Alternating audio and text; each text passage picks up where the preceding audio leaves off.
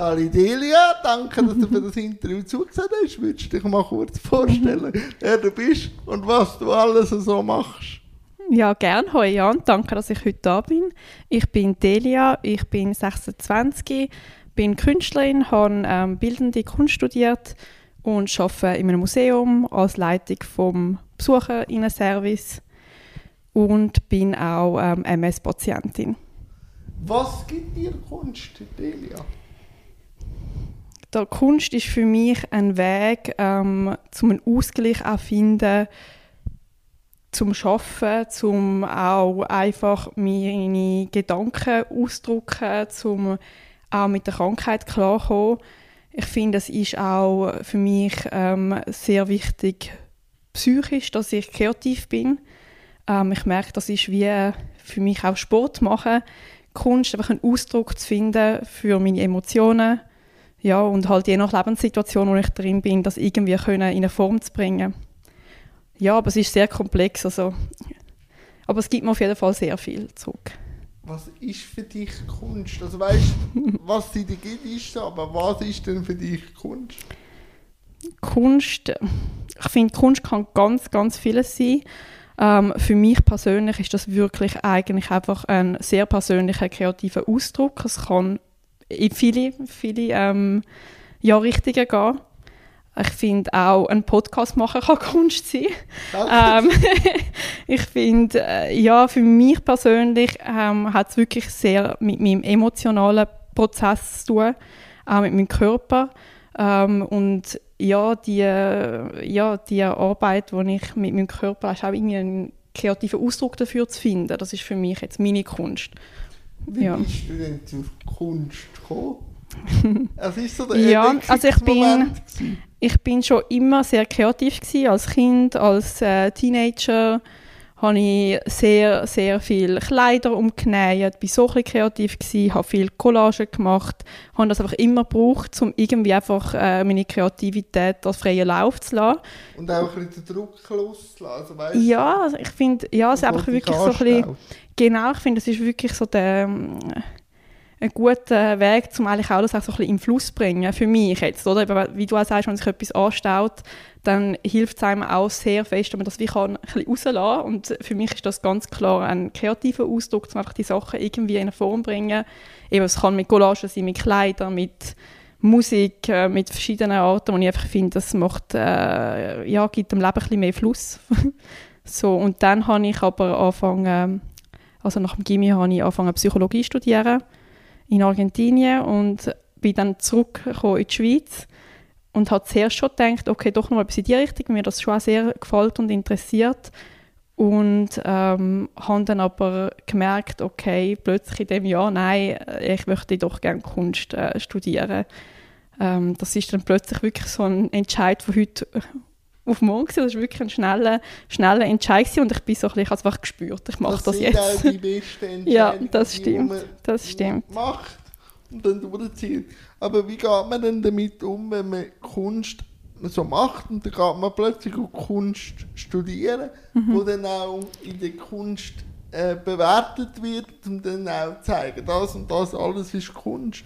Wie geht man denn mit dem Background, wenn man vorher einfach Kunst gemacht hat, ohne mit mhm. dem Bewertungsbogen, den man im Studio nicht bekommt, wie geht man denn an Kunst an?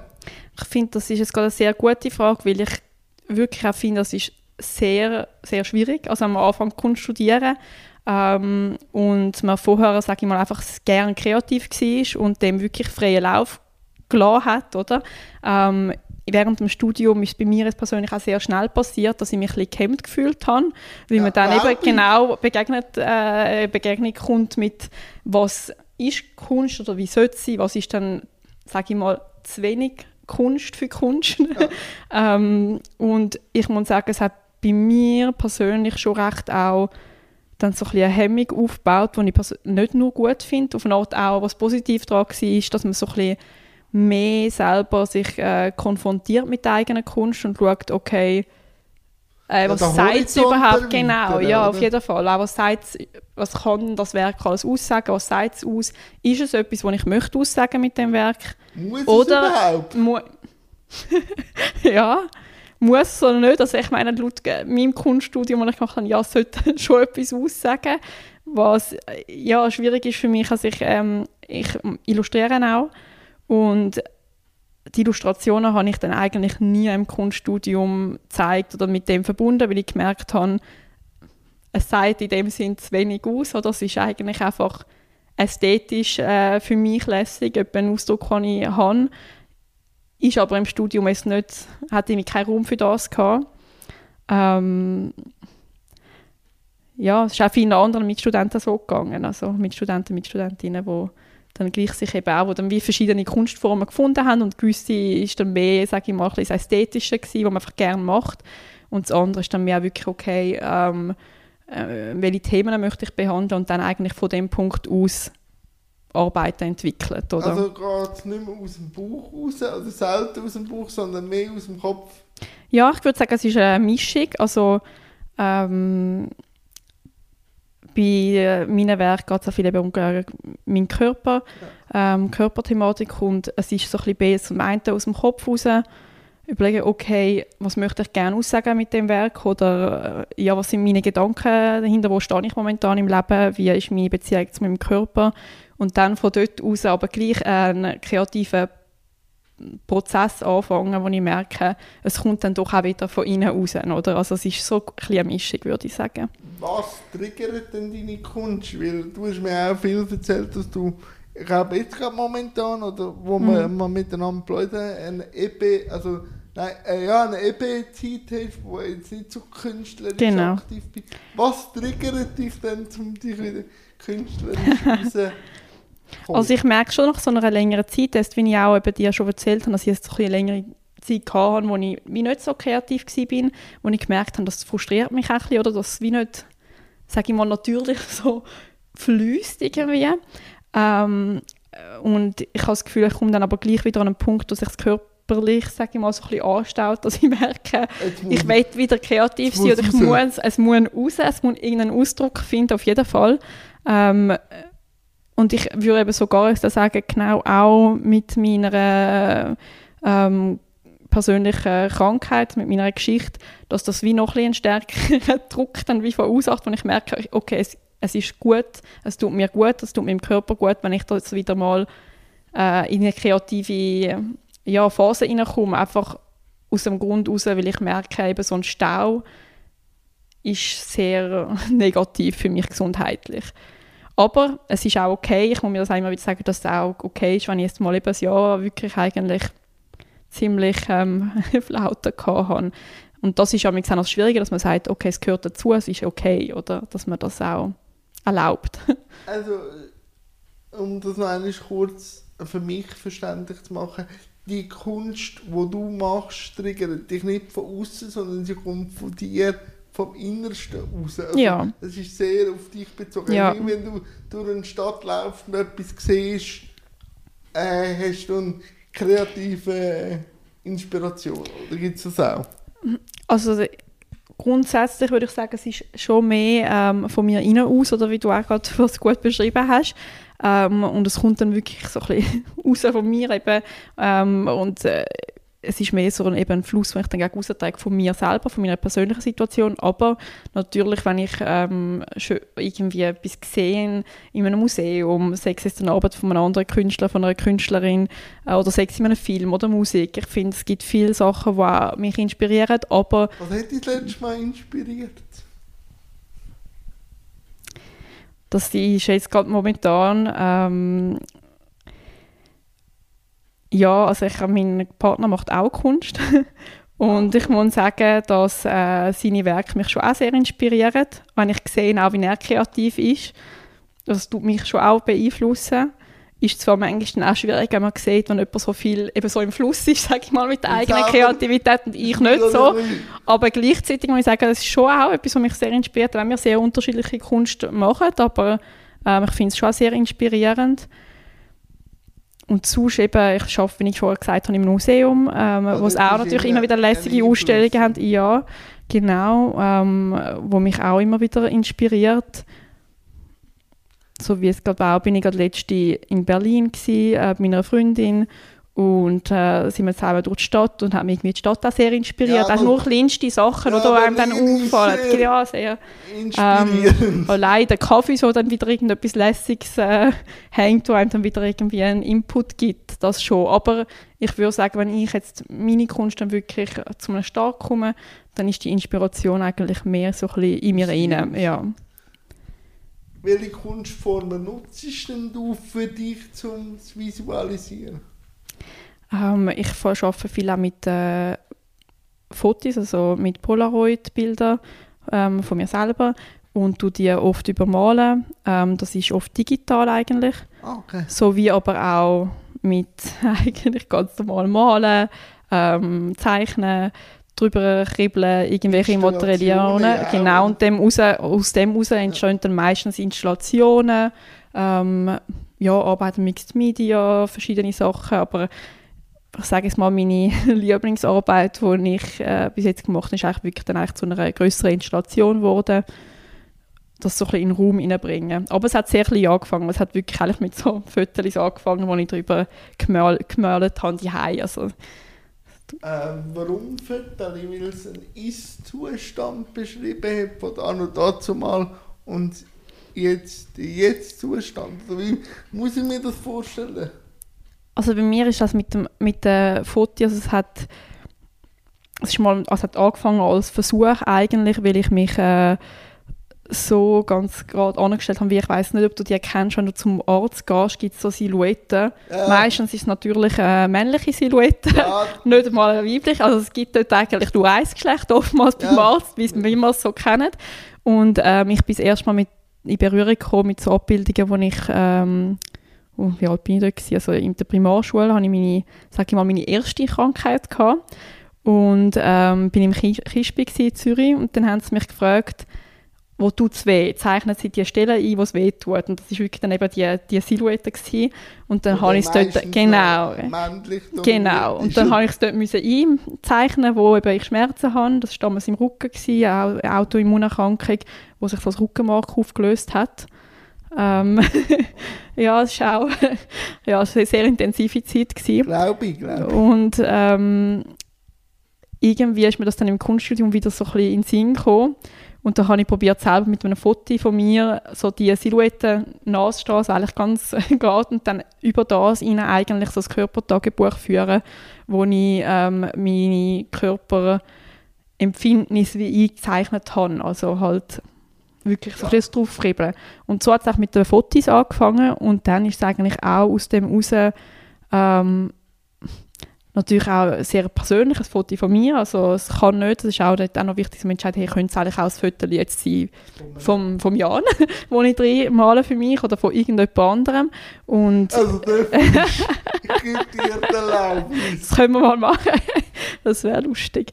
Ja, aber ich habe dann gemerkt, für meine eigene Kunst, dass das für mich nicht äh, stimmig ist, weil es auch darum geht, dass ich dann eigentlich wirklich mit mir selber arbeite und das ist eigentlich auch oft, äh, ja, Konfrontation mit meinem eigenen Körper. Ähm, ganz klar. Und auch, was ich natürlich auch mit mache, eben Selbstinszenierung. Also es ist, äh, ich arbeite eigentlich immer mit mir selber und das passt für mich wie nicht, wenn das dann eben irgendjemand anders wäre.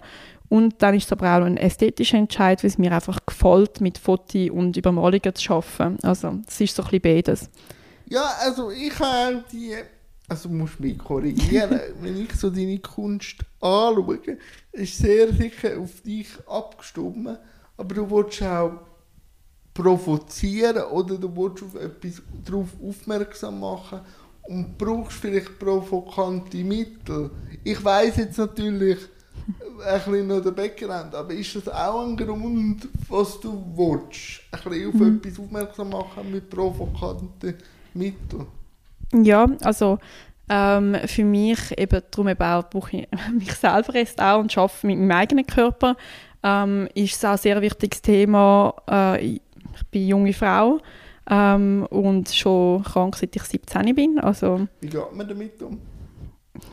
Gute Frage, ja. Also ich glaube, das ist etwas, wo man könnte sehr, sehr lange über das reden, also wie man mit dem, wie man mit dem umgeht. Ähm, Kannst du noch einen kurzen so Ja, also ich bin, soll ich kurz etwas erzählen ja, über, über Krankheit? Also wenn du willst. Weiss, ja, gerne. ja, ich gehe da sehr offen damit um, das ist mir sehr ein grosses Anliegen auch, weil ich finde, auch nur so kann man das teilen ja, mit anderen. Ein Vorbild, so, ja, danke. Du Türen aufmachst, oder? Danke, ja. Ähm, genau, also ich bin 17 als ich MS-Diagnose bekommen habe. Und zwar hat es bei mir angefangen, ich hatte einen ersten Schub, gehabt, war dort gerade noch im Austauschjahr. Gewesen. Und äh, ja, in Hongkong. Und meine linke Seite hat so ein bisschen angefangen zu kribbeln. Und da ich wirklich sehr eine relaxte Person bin und gar keine Sorgen mir jemals mache wegen Krankheit oder irgendetwas, ich denke, ja... Mit 17 macht man sich Ja, das ist schon so, aber ich bin ehrlich gesagt auch immer noch nicht immer noch so, dass ich sehr... Es gibt ja Menschen, okay. die viel mehr Hypochonder sind und ich bin, ich bin sehr... Ah, das ist schon gut, das ist ja nichts und ein bisschen so, oder? Und mit 17, wie du es hast, macht man sich natürlich noch viel weniger Gedanken, obwohl ich Freundinnen habe, die schon damals immer bei jedem kleinsten Symptom irgendwelche Sachen dann sich ja, ausmalen, oder? Das kann man auch noch nicht gerade davon aus, oder? Ja, ja, nein, auf jeden Fall nicht. Also eben, es hat sich ein angefangen zu kribbeln und ähm, ich konnte das dort gar nicht einschätzen, was das ist. Ich habe es auch wirklich so ein bisschen laufen lassen und dachte, ja, und dann ist es relativ schnell, auch wirklich in, ganz, in den linken Arm. Und ähm, kann es eigentlich nicht mehr können bewegen, also Bewegung steuern. Ja. Feinmotorik, die dann in der linken Hand ganz äh, weg ist. Und dann erst bin ich eigentlich zu einem Neurologen oder beziehungsweise einfach im Notfall und dann hat man es halt relativ schnell gesehen, dass es ähm, MS ja. ist. Ja, in Hongkong bin ich im internationalen Spital und das ist eigentlich noch ja, eine lustige Geschichte ja. für mich, weil ich kann das dort ja gar nicht einschätzen was das alles bedeutet. Also ich bin auch mit 17 und ich bin dort auch, habe eben das Emery gemacht und dann hat sie mich fünf Minuten nach dem Emery, nein, vielleicht zehn, also einfach wirklich ganz ja. kurz nachher wieder reingerufen und dann hat sie gesagt zu mir, ja, es sehe aus, als wäre es ähm, äh, Multiple Sklerose, aber das können wir erst nach zehn Jahren diagnostizieren. Und ich habe dann ja, das, äh, mein Telefon genommen, habe bei den Eltern angerufen und gesagt, ja, ja, Mami und Papi, es ist nicht für mich, es ist wahrscheinlich MS und ich habe noch nicht realisiert, was das eigentlich ist, oder? Ähm, und die Eltern Und die Eltern natürlich wissen, dass es ist. Also, also es ist, äh, und ja, ich wirklich so, ja, nein, nein, nein, ein bisschen so. Wenn man davon so. ausgeht, das ist ja eine alte Krankheit, das sind ja, ältere ja. Personen, oder? Genau, ja, und sie haben, das ist eben auch noch spannend, weil es eben halt eben in Hongkong, also in Asien, dort anscheinend zu dem Zeitpunkt wirklich noch so gewesen, dass man das äh, nicht sofort diagnostiziert hat, während es jetzt in Europa oder ist es natürlich schon so gewesen, das Hämmerchen hat man, ähm, man schaut nochmal genau an und dann ist klar, die Diagnose steht. Oder? Also ich bin dann auch zurück auf ähm, Zürich und habe dann eigentlich nächsten Tag also definitiv Diagnose gehabt. Das ist dann eigentlich recht schnell gegangen. Aber nachher, wo es dann konkret wird, mhm was, wie geht man denn damit um als junger Mensch? Ich muss sagen, ich habe sehr, sehr lange gehabt, bis ich es überhaupt wirklich realisiert habe. Ja. Ähm, was hat geholfen? Oder eben nicht Also zuerst, sage ich mal, die erste Phase war so ein bisschen, dort ist es mir wirklich körperlich schlecht gegangen. das war das mit der linken Hand. Ja. Gewesen. Das ist dann eigentlich wirklich ein halbes Jahr gegangen, bis ich die Feinmotorik wieder ein bisschen hatte. Ähm, aber ja, zum Glück auch eindrücklich, dass der Körper das natürlich kann. Also bin ich ja sehr dankbar. Ähm, und in dieser Zeit bin ich schon auch, ich habe das Gefühl, ich kann mich auch so ein bisschen mehr, ja, bin mehr allein unterwegs oder habe mich ein bisschen isoliert irgendwie. Also mir ist schon nicht so gut gegangen, auch psychisch. Also ähm, habe definitiv auch mit Depressionen zu kämpfen gehabt beziehungsweise immer noch manchmal. Also es ist etwas, was so ein bisschen mit der Krankheit kommt, ja. ja das kennt man, es ist, ist so. Also finde ich auch etwas, was wichtig ist, ähm, zum darüber reden, weil ich glaube, so eine Krankheit kommt halt selten allein. Also ähm, ist aber auch okay, dass das natürlich psychisch auch ein wichtiger Weg ist, wo man, ein langer Weg ist, wo man geht. Also ich, ich sage jetzt, ich habe jetzt neun Jahre schon die Diagnose ähm, und für mich, ich würde sagen, so richtig anfangen akzeptieren. Ich habe das Gefühl gehabt, das habe ich nach zwei Jahren nach der Diagnose gehabt, das ist überhaupt gar nicht so gewesen. Ähm, Im Nachhinein ähm, muss ich sagen, ich bin jetzt an einem Punkt, wo ich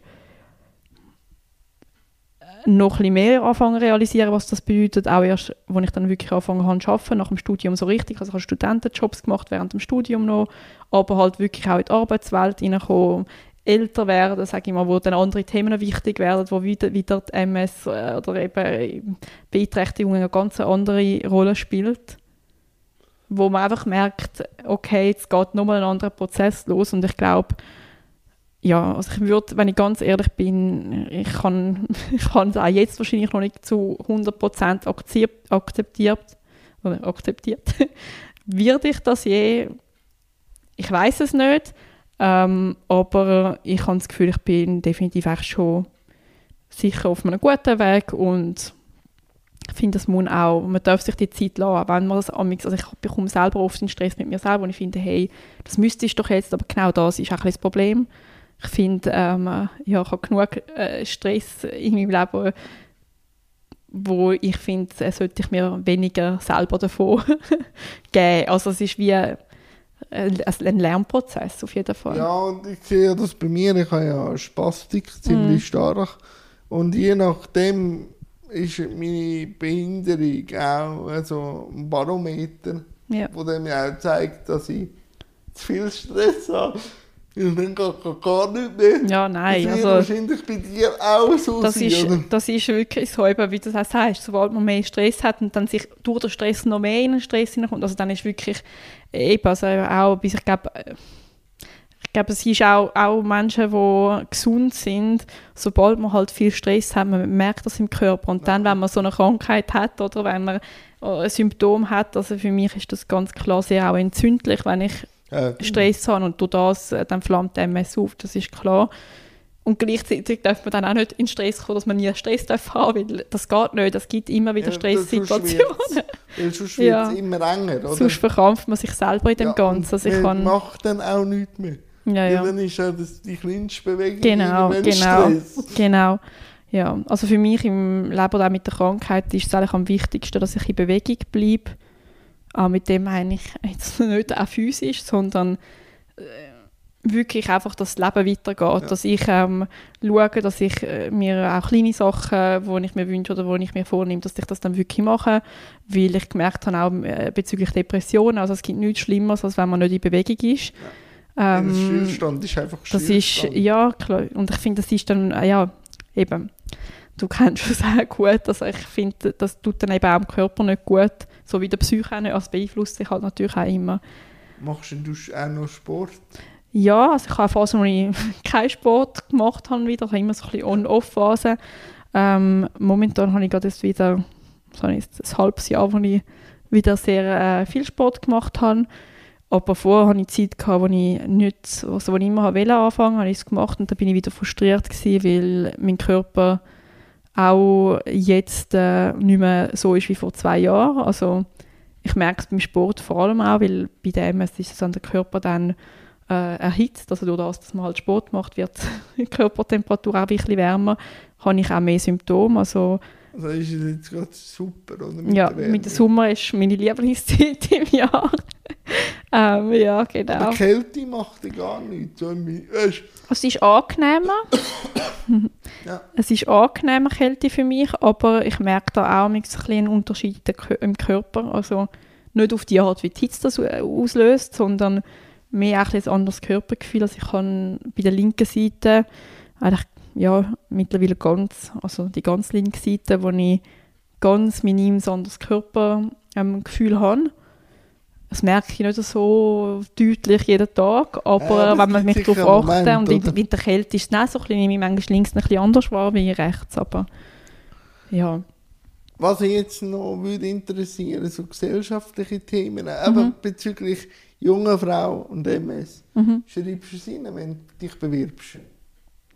Ähm, nein, ich schreibe es nicht rein, aber ich kommuniziere es eigentlich relativ schnell. Also, Im Vorstellungsgespräch? Ja, also bei mir ist es so, ich weiss, also äh, den Job, den ich jetzt mache, habe ich angefangen als Studenten, äh, Studentinnenjob und ähm, bin dann einfach in andere Positionen gekommen und dann, so, als ich eine Festanstellung bekommen habe, die erste, habe ich wirklich auch das gerade kommunizieren weil für mich ist es wichtig, dass mein Arbeitgeber das ganz klar weiß, weil ich finde auch, es tut mich entlasten, erstens, wenn ich es kommuniziert habe und, es, und wenn es dann je nach Antwort, sage ich mal, vom Arbeitgeber, ähm, habe ich eigentlich dann auch schon das, was ich brauche. Also wenn es negative Antwort wäre, dann ist es ganz klar auch nicht, oder irgendwie so ein bisschen, ja, komische Situation, ist es auch nicht der Arbeitgeber für mich. Also ist für mich wichtig, ist mein Weg. Also ich finde es auch okay, wenn das Leute nicht so machen wollen, wenn die Leute das nicht wollen, kommunizieren natürlich.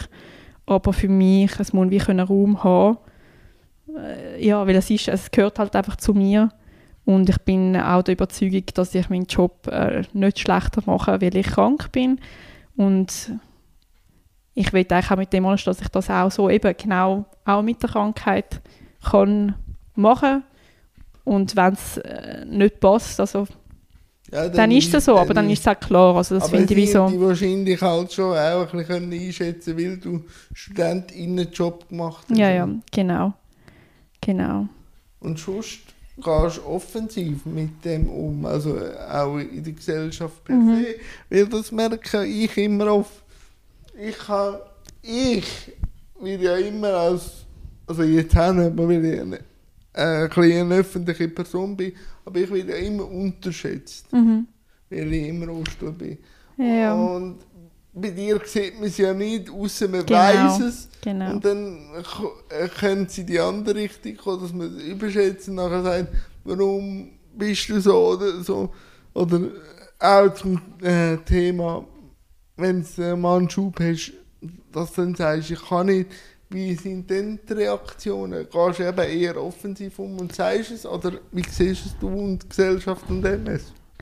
Also, ich, das ist jetzt so ein Punkt, wo ich selber noch recht am Arbeiten bin. Okay. Weil, also, ich rede gerne darüber, aber es ist etwas, wo ich wie merke, ich tue mich selber ähm, immer pushen. Also, ich bin völlig, äh, ich, ich muss das doch noch schaffen, ich kann das. Mhm. Auch wenn ich es eigentlich schon weiß oder ich merke es im Körper, okay, es ist zu viel. Etwas. Ja, und das ist wirklich, äh, ich finde, das ist etwas, was ich jetzt eigentlich auch ähm, so ein bisschen finde, das ist meine Lernaufgabe, dass ich es schaffe. Du hast gerne lernen? Ja. ja. aber, diese, aber natürlich, wenn es dann sobald so etwas sehr auch ähm, ja, so Persönliches ist, ähm, wo auch stark emotional, sage ich mal, beeinflusst äh, ist von mir selber, ist, das finde ich schon schwierig. Aber äh, ja, also was ich mehr merke, ich meine, ich, eben durch das, wie du es schon gesagt hast, dass man es bei mir nicht sieht, werde ich natürlich eher übersch also überschätzt. Mhm. Ich gehe ein bisschen anders um, oder? Ja, weil man es bei mir ja wirklich eigentlich nicht sieht, was natürlich viel Vorteil mit sich auch bringt, aber natürlich ähm, ist es auch schwierig, um dann zu erklären, was das ist, wenn man es nicht sieht. Also, ja, äh, ich traue mich das manchmal auch nicht zu sagen, oder? Also, ja, und vor allem wie der MS dann halt oft, was, du bist jetzt 27 und hast MS, das haben doch meine Großmutter. Also, naja, ja. es ist schon noch ein bisschen mehr so, so, glaube so jung. Ich meine, es gibt eigentlich sehr viele junge Menschen, die eigentlich, also die MS haben, ja. aber das Bild, das man hat, ist halt öfters ja. dann doch eben jemand, der in einer älteren, in einer älteren Phase ist, oder? Also, ich muss auch sagen, eben, als ich die Diagnose bekommen habe, habe ich halt ähm, mich sehr gesehen danach, jemanden zu kennen, der in meinem Alter ist, und wo es genau Gleiche geht. Also, und das habe ich sehr schwierig gefunden, um jemanden zu finden, überhaupt, wo ich mich wieder gesehen. Also ich meine, es gibt noch sowieso dann auch noch ganz unterschiedliche ähm, Charakter und so weiter. Also es gibt ja immer äh, ja. sehr viele verschiedene Menschen, wo man, ich finde, wo es halt auch immer von Vorteil ist, wenn man dann irgendetwas, kann auch nur jemand sein, wo man sich irgendwie wieder ein bisschen hineinversetzen kann und auch finden, okay, äh, das ist ein Vorbild für mich oder eine gute Freundin oder ein Freund, wo man merkt, da ist irgendwie auch die Wellenlänge, die stimmt oder äh, ja, und alles, was ich jetzt dort so ein bisschen sind halt eben ein ältere Menschen mit MS, die ich kennengelernt habe. Ähm, und dann bin ich mal an so einen Treff gegangen ähm, mit unter 30-jährigen MS-Patienten, Patientinnen. Und dort sind aber gleich die meisten dann schon so um die 30, also so in dem Alter, wo ich jetzt bin, sage ich. Aber wo ich jetzt bin, und es hat mich dort auch nicht wahnsinnig gestört, aber ich hätte halt mit 17 jemanden wählen, der auch 17 ist oder wo 18 oder so, ein bisschen genau so. in dieser Phase ja. ist. Ähm, und ich meine, idealerweise auch noch ähnliche Interessen hätte oder so. Also, ja. Es ist wie, man hätte einfach gerne noch so ein bisschen jemanden, ja, wo einem wie so ein bisschen näher steht, wo ein bisschen durchs Ähnl das durch die gleiche Lebenssituation geht. Aber ich glaube, das ist auch immer schwierig zu finden, genau auch mit eben so Krankheiten, weil natürlich auch eben bei der MS spezifisch auch jeder Verlauf ganz anders ist. Ja. Aber du willst auch mit deiner Kunst darauf aufmerksam machen, du redest ja ziemlich offen über dich und deine Krankheit oder dein zusätzliche Attribut. Ähm, was wünschst du dir von der Gesellschaft? Weil du willst ja auch deine Kunst oder Gesellschaft zugänglich machen. Also, ich, also was ich mir grundsätzlich allgemein wünsche, ist nicht nur für mich, sondern eigentlich für alles, man nicht so schnell in eine Schublade gesteckt wird. Ähm, was halt auch die Schwierigkeit ist, eben, wenn man dann kommuniziert, ja, ich kann MS ähm, und ja, es ist schwierig, also weil ich muss ehrlich sagen, oftmals kommuniziere ich nicht alles, ähm, alle meine Symptome oder all, jeden Tag, mit was ich zu kämpfen habe, einfach weil ich finde, es hat oft keinen Platz. Ja, und diese Gesellschaft und, ist nicht auf das Programm. Genau, genau. Ähm, eben wie, es hat wie keinen Platz. Also ich finde, ja. für mich ist es so ein bisschen, okay, zum, okay, was heisst schon über Normalität, aber zum in die Normalität reinpassen, muss ich einen Teil von mir eigentlich kaschieren. Was eben nicht wirklich genau was genau. Was ich aber dann wieder schwierig finde weil dann ist es ein komplett separater Raum und ich aber auch ja, finde das, das ist nicht das finde ich persönlich halt nicht gut oder? Genau auch weil ich mir ja auch das Miteinander wünsche oder auch eben Verständnis. Und ich glaube ja also ich finde das ist für mich schon etwas wo ich mir natürlich wünsche dass es auch gesehen wird, also ohne dass ich es immer kommunizieren müsste, was ja, äh, schwierig. Ich meine, aufeinander Art bin ich natürlich auch froh, dass man es mir nicht an, also es hat wie beide Seiten. Das ja, ist wie, es ist, ähm, sind ambivalente Themen, oder? Genau. Irgendwo wünscht man sich es, aber nicht, dass man es muss selber machen muss. Ja, ja. Das ist schon... Ja, und ich finde auch eben genau, auch wie man es nicht sieht, ähm, zu beschreiben, also ich bin eigentlich sehr, ich bin sehr, also ich habe sehr viel Glück, ich habe nicht viel Schübe, MS-Schübe, von dem her sehr äh, viel Glück, dass das so weit ist, in diesen neun Jahren noch nicht so viel Schub gegeben hat. Aber ähm, ich habe eine sehr, sehr starke ähm, Fatigue und die macht mir eigentlich fast eigentlich zu schaffen. Und das wissen, klar wissen das meine engsten Leute, aber eigentlich auch nicht wirklich. Ich sage es auch nicht mehr jeden Tag, oder? Also es ist wie äh, schwierig. Also oftmals durch das, dass ich halt körperlich ähm, auf den ersten Blick auch nicht beeinträchtigt bin, ist oft auch also die, die, Antwort auf das, dass ich MS habe, oh, ja, zuerst natürlich scheiße, aber, aber bei dir ist es ja nicht so schlimm, oder? Ja. Ähm, und dann muss ich auch sagen, ja, ganz ehrlich, ja, es ist nicht so, also ich kann, ja, stimmt, ich habe viel Glück, ich bin auch sehr dankbar, dadurch, dass ich ja auch weiß, wie es ist, wenn man zum Beispiel eben die Hand nicht mehr kann, ähm, bewegen kann. Sicher bin ich sehr dankbar, dass mein Körper momentan an dem Punkt ist, wie er ist. Und gleich muss ich sagen, ja, ich kann trotzdem täglich mit dem MS kämpfen. Es ist ein großer Teil von meinem Leben. Also, ja, und das immer müssen zu erklären und auch, weil wenn man etwas erklärt, probiert man es ja dann auch zu rechtfertigen. Mhm. Und rechtfertigen, ich bin immer mehr an dem Punkt, dass ich immer weniger rechtfertige, sondern einfach klarstellen und sagen, lebt damit oder wir leben beide damit oder wir gehen unterschiedliche Wege. Also mhm. ich probiere mich nicht mehr, also probieren wir natürlich im Großen und Ganzen an gesellschaftliche Normen zu bewegen. Aber desto enger das es wird, desto weniger probiere ich mich anzupassen, sondern immer mehr mich selber zu sein. Also so mhm. im Freundeskreis oder auch wenn ich neue Menschen kennenlerne, probiere ich nicht, dass sie auf mich Rücksicht nehmen, sondern einfach Goals und No-Goals schon ganz mhm. klar kommunizieren, dass man dann nicht muss sich rechtfertigen muss dass ja, ja. es dann irgendwann zum Rechtfertigungskurs äh, wird. Ja, klar. Also das finde ich auch eben wichtig, wie du sagst, dass man wenigstens eben einfach so im engen Kreis, also mit den Freunden, dass man Freundinnen, dass man das wie einfach kann ein bisschen transparenter halten auch. Also ich finde, selbst das, eben selbst mit Leuten, wo man so nahe steht, ist es für mich zum Teil noch schwierig, weil ähm, ich habe dann gleich ein schlechtes Gewissen, wenn ich absagen muss, weil ich eben, mir geht es wieder nicht gut. Also es ist wie so ein bisschen eben äh, für mich noch so ein Lernprozess persönlich. Du, da bin Aber, ich auch immer mehr dran. Aber ich merke desto mehr, dass man selber klar ist mhm. über dem, wird es auch gar nicht mehr so ganz schwer von anderen angenommen. Und was man über, über einen denkt, kann man selber gar nicht so groß beeinflussen, weil ich denke sowieso, ja, ja genau. Gemerkt, wenn du in der Öffentlichkeit stehst. Es ja, wird immer über dich gemacht, auch wenn du selber über das gar nicht groß kannst bestimmen, oder? Ja, ja, klar. Was noch spannend war, als du da reingekommen bist, hast du meine Wohnung angeschaut. Ja.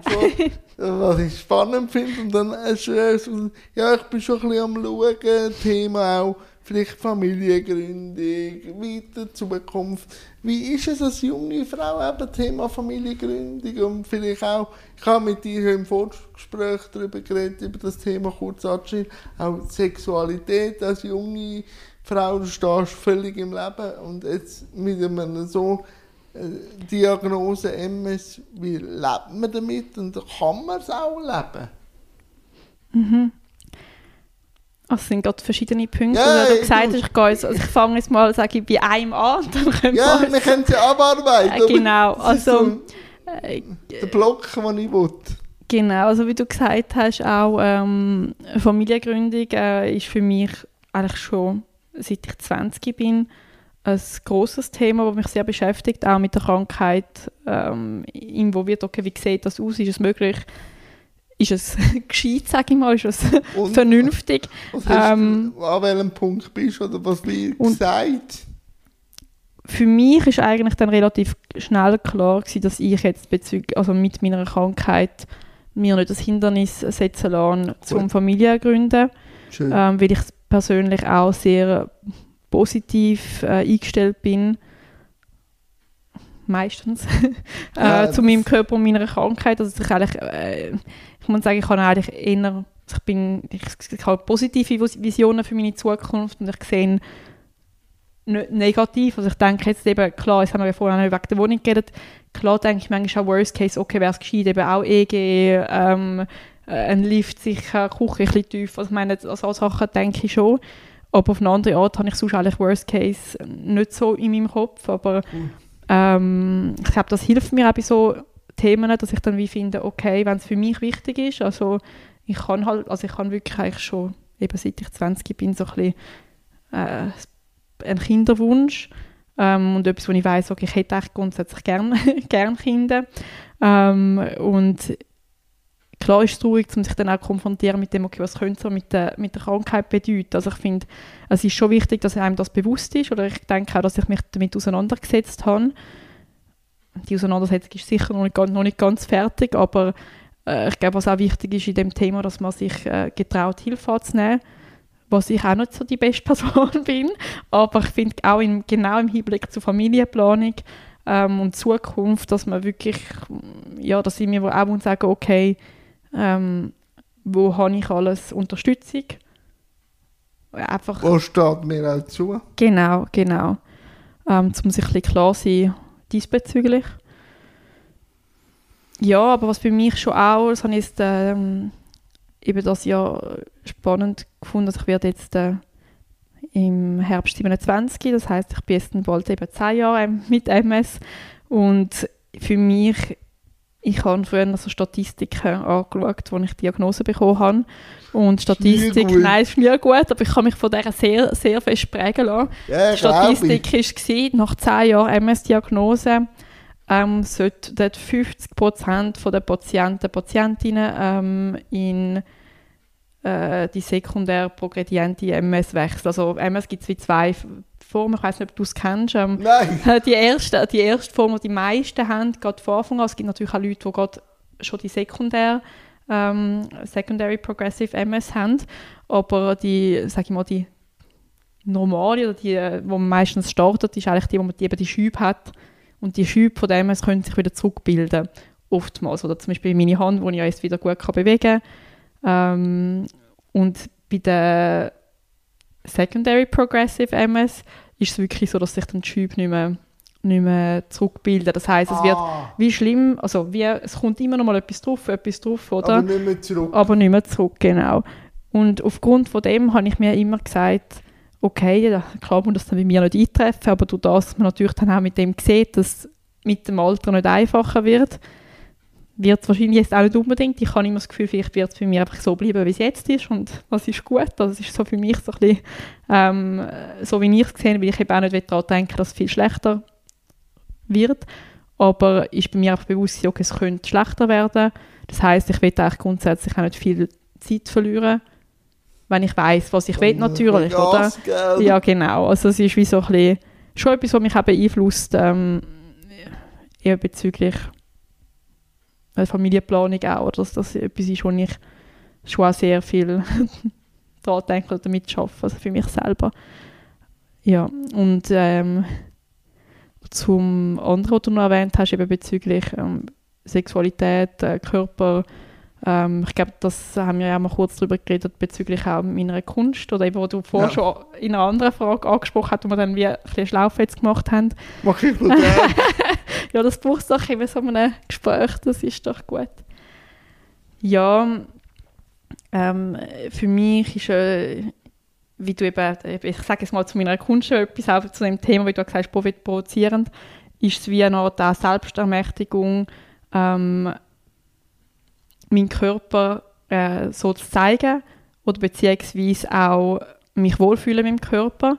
Und ich glaube, das ist etwas, wo ich halt einfach nonstop daran arbeite, ist, dass ich mich wohlfühle, ähm, dass ich verbunden bin mit meinem Körper, was oft ja schwierig ist, wenn der Körper eher wie ein Feind ist. Also mh, mm, ich habe mich oft auch so ein bisschen gefühlt, als wäre ich außerhalb von meinem Körper. Also ich schaue so ein bisschen auf mich ab und der Körper ist mehr, mehr eigentlich meine Hülle oder einfach äh, ja, gehört nicht zu mir. Und darum ist das auch so ein, ein Prozess, was ich mache mit meiner, äh, ich mache mit meiner Kunst, dass ich wieder ein mehr in Verbindung komme mit meinem Körper und ähm, ja, bezüglich der Darstellung, die ich wähle für, mich, für meine Kunst oder für mit meinem Körper, geht es mir auch darum, dass ich eben jetzt als junge Frau grundsätzlich so ein in der Blütezeit bin. ähm, man sagt, also so ein in den 20er Jahren, jung, schön, ähm, sexy. So, man so muss, Werbung, genau, genau, genau. Und dann mit dem gleichzeitig doch noch ein bisschen einen Bruch generieren durch die Übermalung oder über die, äh, ich arbeite ja auch viel eben zum Beispiel mit der digitalen Kunst, wo ich dann äh, das Bein ein bisschen weiter weg tue oder so, wie ich mich jetzt dann gerade fühle in den Bildern. Ich weiß nicht, ob du das natürlich auch schon gesehen hast, wo ich so ein bisschen doch, doch, doch. Haben wir schon Bruch, gemacht. Ich brauche Bilder reinbringen und das finde ich persönlich einfach noch, ähm, ja, finde ich wie wichtig auch zum zeigen, durch das, dass ich ja grundsätzlich nicht krank aussehe. Also ich sehe, sage ich mal, aus wie jede andere 27, 27-jährige Frau. Ähm, äh, man sieht mir das ja auch nicht an, im Körper auch nicht. Also ja, also ein bisschen die Verbindung und gleich ab und zu mal zeigen, auch wenn ich so aussehe wie die Idealvorstellung genau. vorher, Gaukeln gibt es halt gleich Brüche. Ja, genau, genau. Und wieder können so über Kunst gehen. Genau. Und deine Kunst ist auch sehr roh und halt auch nackt. Mhm, Oder genau. Na nackte Aspekte. Genau, ja, und ich finde halt auch eben genau, und auch weil ich äh, obwohl ich krank bin oder auch viel zu kämpfen habe mit meinem Körper, ähm, auch anzustehen oder auch sagen, okay, aber ich fühle mich wohl, ähm, ist einfach eine Art von Selbstermächtigung für mich, was mir sehr, sehr wichtig ist. Auch zum sagen, ja, ich fühle mich äh, natürlich nicht jeden Tag fühle ich mich wohl, ich fühle mich auch nicht jeden Tag schön, ich fühle mich auch nicht jeden Tag ähm, sexy oder was auch immer, aber zum Gleichen sagen, es aber gibt, es gibt eine Verbindung und ich fühle mich so, auch wenn mein Körper sich anders anfühlt, das ist für mich halt einfach sehr wichtig. Oder auch, ähm, jetzt, wo wir vorher auch noch darüber geredet haben, was für Bilder es gibt mit, äh, von Leuten, oder das Bild, das man hat im Kopf ja. von Menschen, die ähm, MS haben, das ist definitiv sicher nicht jemand, der so aussieht wie ich. Also, äh, was mir gerade als erstes in den Kopf kommt, das ist einfach nicht so. Und wieso eigentlich nicht? Weil es könnte... Das kann jeder Ja, genau, genau. Und du gehst jetzt öffentlich damit um, du ist bei mir im Podcast, was ich geschert habe. Aber man sollte vielleicht auch nicht so schnell alle in eine Schublade denken, weil vielleicht gar nicht jemand, der MS in die äh, Diagnose so äh, öffentlich damit um mm -mm. und ist gleich halt jünger wie du. Sicher. Wo, wo vielleicht Schiss hat, was passiert, wenn ich äh, sage, ich will, ich will meine Sexualität leben, ich habe MS und ich will das öffentlich machen, aber true noch nicht. Also, du bist ein perfektes Beispiel, man darf dazu stehen und es ist nicht anders. Ich finde auch eben genau, wie du gesagt hast, ich, meine, ich glaube, es gibt sehr, sehr viele ähm, junge Frauen, die mit so Krankheiten zu kämpfen haben, ja. wo wie du auch sagst, sich das nicht getraut oder auch nicht wollen. Das ist ja nicht nur ein Getraut, ja, es ist auch Präferenz. Man muss das absolut ja, nicht, oder? Also ich finde, äh, es ist, natürlich auf jeden Fall. Also es ist wie auch, äh, für mich persönlich ist es richtig oder auch wichtig, so das zu machen, auch weil ich genau merke, dann bin ich wieder mehr verbunden mit meinem Körper. Und ich finde alles, was für mich zu ähm, Selbstermächtigung führt auch, ist für mich positiv. Ja. Wenn es sich für mich so anfühlt, dann stimmt das für mich. Aber natürlich muss das überhaupt nicht so sein für jemand anderes. Also, und gleichzeitig könnte es auch Inspiration, Inspiration sein für jemanden, wo, wo sich irgendwie in dem wieder sieht oder wieder findet, hey, so lässig, ähm, es gibt mir irgendwie Kraft. Klar ist das sicher auch nicht für jede Stimmung. Also, nein, nein. Ich glaube, genau auch mit so provozierenden Bildern, das stimmt definitiv sicher nicht für jeden, oder? Also, es ist aber, es muss auch nicht, oder? Nein, sondern es gibt, aber was sicher ist, es gibt eine Reaktion, mhm. sowohl positiv wie auch negativ. Ja, klar, klar. Und dann ist es aber gleich wieder miteinander ein Auseinanderarbeiten auch von den Emotionen, oder? Mhm. Und jetzt, Und, willst du noch etwas hinzufügen? Nein, schon gut, red du weiter, so habe ich gerade ähm, den Faden verloren. Nein, nein, mach nicht, mach nicht.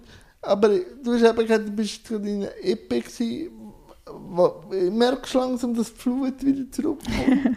äh, was steht jetzt gerade bei dir momentan an? Mhm. Ja, ich habe auf jeden Fall jetzt gerade wieder so ein paar kleine Projekte, die ich im Kopf habe, noch nicht fertig, sage ich mal, noch nicht auf, es ist ja nicht immer Papier, aber auf Papier gebracht habe.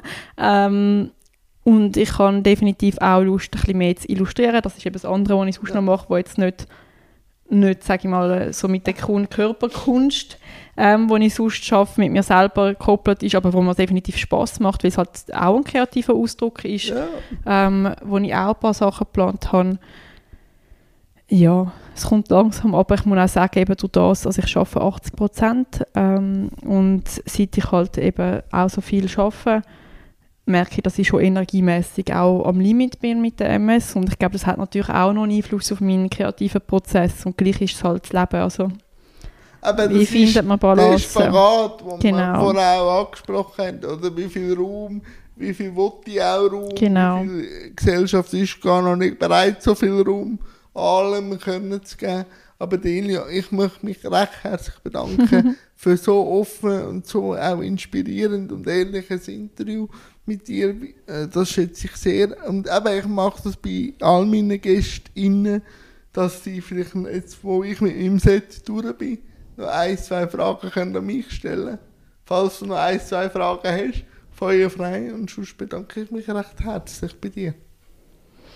Danke dir, Jan, vielmals. Es hat sehr viel Spaß gemacht.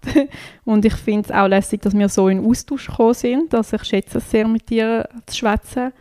Ähm, und ich habe dich, das, ich dich das ja schon mal kurz gefragt, aber ich würde das gleich auch da nochmal gerne ja. hören.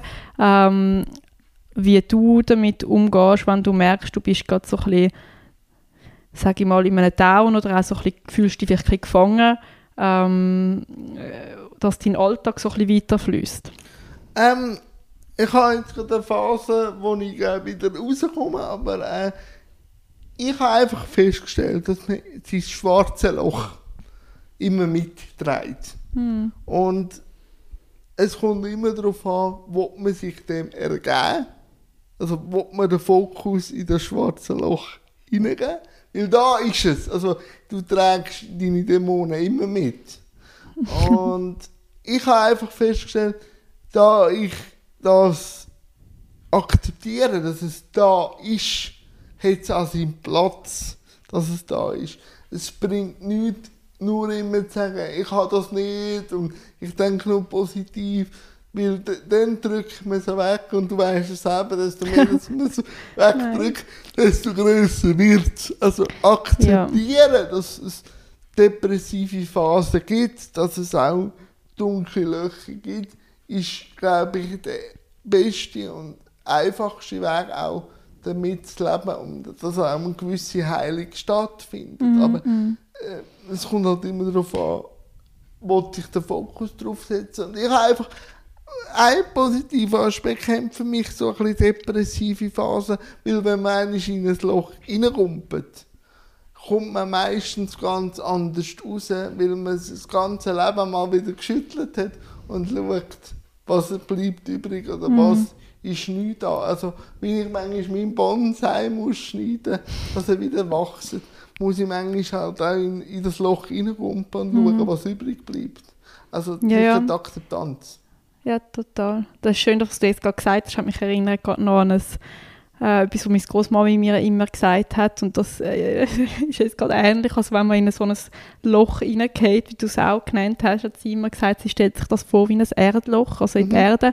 Und wenn man dann eben raus oder wieder ein bisschen probiert dann probiert man ein bisschen aufzukrauchen, also dort klettern ja. und dann geht immer wieder ein bisschen Erde auf den Boden und dann und am Schluss ist man ein bisschen höher oder eben genau. wächst man an dem. Und irgendwie hat mich das jetzt gerade erinnert, finde ich gerade. Nein, und ich ja, bin sogar froh, gibt es das manchmal.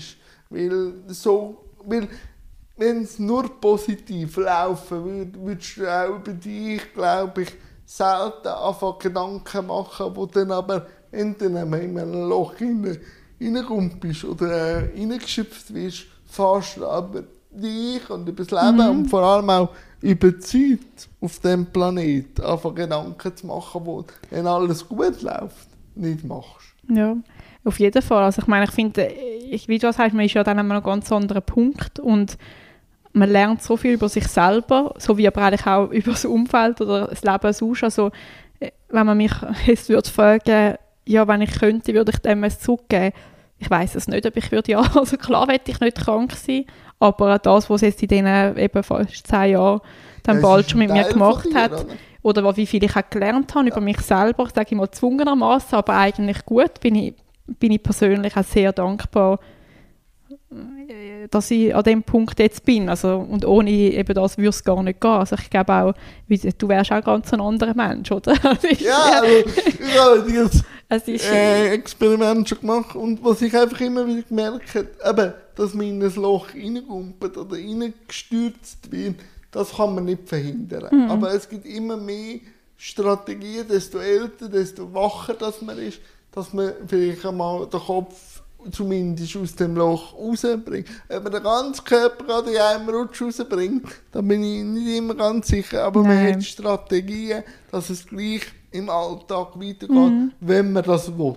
Ja, genau. Eben, wenn man es will, das ist ja auch wirklich einfach eine Art und Weise, wie man das dann angeht persönlich. Ja. Und ich glaube, ähm, eben es ist auch okay, dass wenn man Zeit braucht, um ja, an so einen Punkt zu kommen, dann darf man reinbleiben, man lernt etwas. Genau. Und ja, genau. Aber ich glaube, äh, ich bin auf jeden Fall immer auch sehr beeindruckt von allen Menschen, die mit so Schicksalsschlägen dann irgendwann einen Weg finden, um sich ein auf... Also, man muss ja nicht rauskommen, man kann auch einfach irgendeinen eben mit ein bisschen höher, ein bisschen Kopf. Rausstrecken, aber einfach, äh, ja, es gibt, wie man gesagt auch immer sehr viele eben Wege, um sich halt persönlich weiterentwickeln. Also, das ist... Äh, und das ist meistens auch ein Beschleunigen, wenn du mal drin bist. Genau. Du, du willst ja gleich irgendwie rauskommen in einer Art und Weise. Und auch da Therapien können der Weg sein. Äh, selber mhm. sich Mantras sagen, vielleicht rausgehen, vielleicht lesen, schreiben. Einfach, ich habe einfach gemerkt, künstlerisch sich auch auseinandersetzen, sowohl als auch hilft. Ja, auf jeden Fall. Eben das ein bisschen rausladen für mich, wenn ich gesagt so der Fluss. Für mich ist das wirklich so ein bisschen im Fluss bleiben, in Bewegung bleiben, ja, dann wo einfach etwas hilft. Dann schauen wir doch, dass wir weiter im Fluss Ja, auf jeden Fall. Danke dir vielmals Danke, Jan, vielmals. Und wir, also ich glaube nicht, dass das das letzte Mal ist, wo wir miteinander plaudern. Nein, auf Danke jeden Fall vielmals. nicht. Danke dir.